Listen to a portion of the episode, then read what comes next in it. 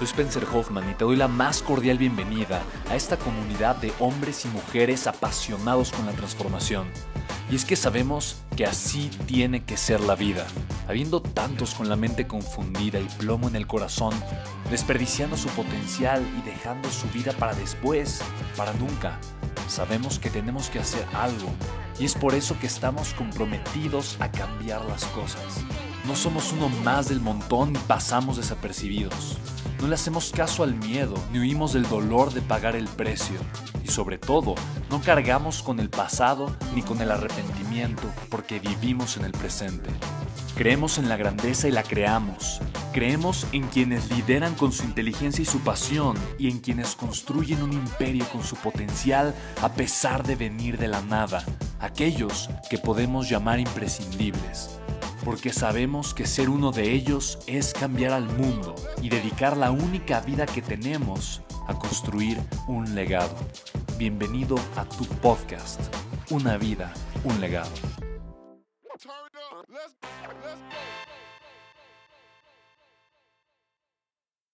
Para mí fue algo espectacular, chicos, de verdad, eh, fue algo increíble simplemente darme cuenta de esa maravillosa oportunidad que tuve de aprender de una persona tan hermosa como John Maxwell. Y de ahí dice, ahora Spencer está viendo sus sueños, ahora mi, sueño ahora pasó a ser salir de la deuda. ¿no? Primero conocer a John Maxwell, después salir de la deuda. Ya, ya cambié de sueño después, pero, pero créeme que para mí fue una experiencia, fue una experiencia única, fue una experiencia de verdad súper, súper, súper hermosa el poder estar con John Maxwell y literalmente pues empecé a trabajar. Y empecé a trabajar y a trabajar y a trabajar lo más enfocadamente que pude para poder encontrar la forma de pagar la deuda y de ver si podía organizar un siguiente evento con John Maxwell. Y créeme chicos, yo tardé varios años en pagar esa deuda. Varios años, porque no, no tenía el contexto empresarial correcto. En ese momento, quiero que sepas que yo todavía no sabía cómo hacer dinero. Simplemente no, no, sabía cómo fácilmente yo podía generar, conseguir clientes, no sabía utilizar las redes sociales. Y yo de verdad tardé muchísimos años en poderlo hacer. Entonces, en 2015 yo me hice papá, nació mi primer hijo, nació mi chiquitín, eh, eh, de, cariño le, digo chimbín. Y, durante todas las fotos que veas mías de 2015, yo tengo estas ojeras. De, verdad, tengo ojeras de mapache, de verdad.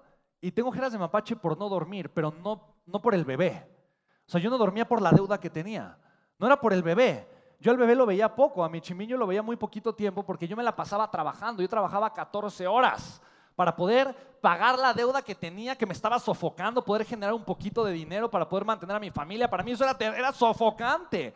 Y en ese momento llegó un amigo a mi casa, Edwin Moreno, y me dijo, Spence, es súper fresco. Me dijo, ¿por qué no pones tu, tu yo digital a trabajar?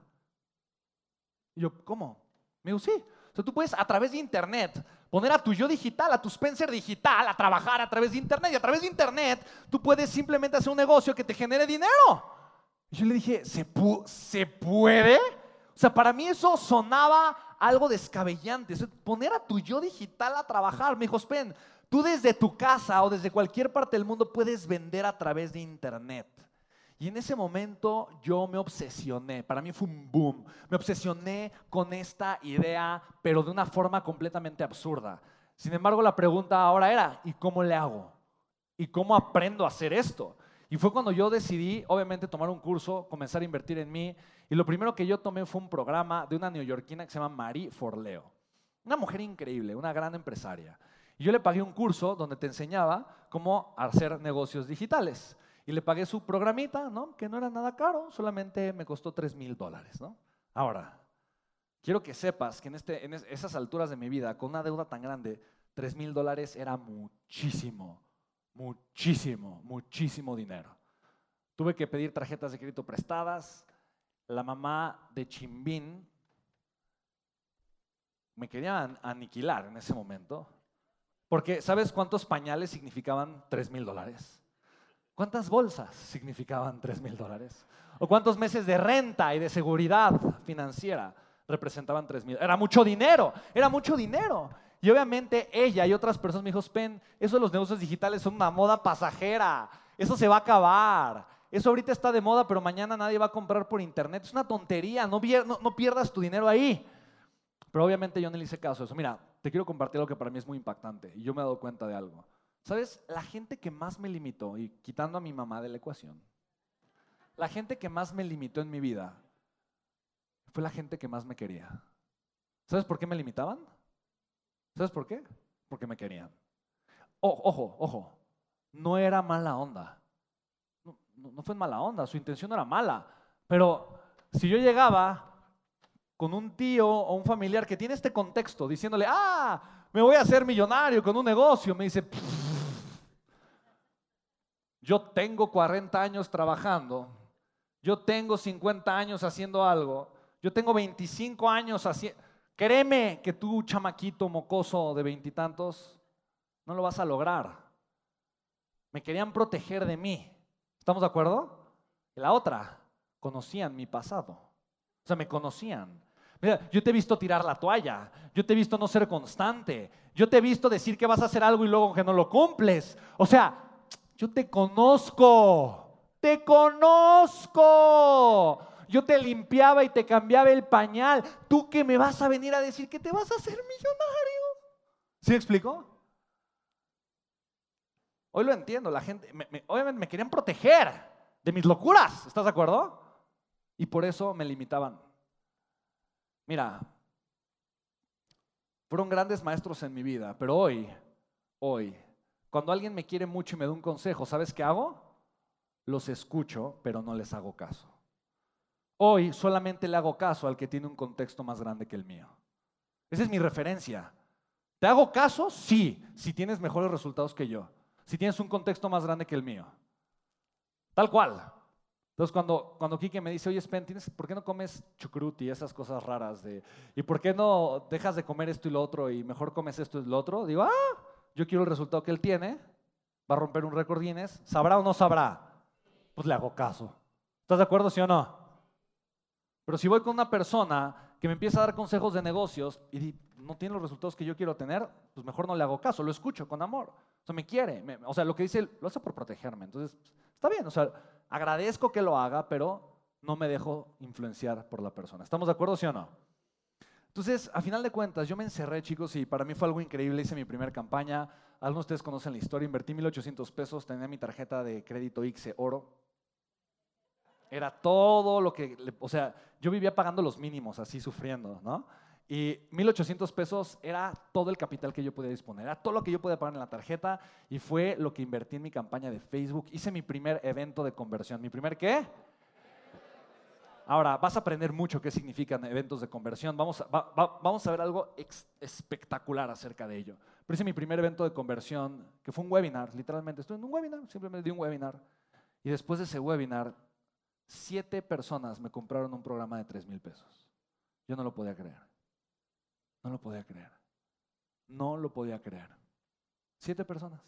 Siete personas. Yo me solté a llorar en ese momento. Estaba en casa. Mi hijo estaba abajo. Y yo decía, esto lo hice una vez con poca experiencia. ¿Qué pasaría si esto lo hago todos los días? O una vez a la semana. O si en vez de invertir 1800 invierto 18 mil. ¿Qué pasaría si me hago mejor? ¿Qué pasaría si?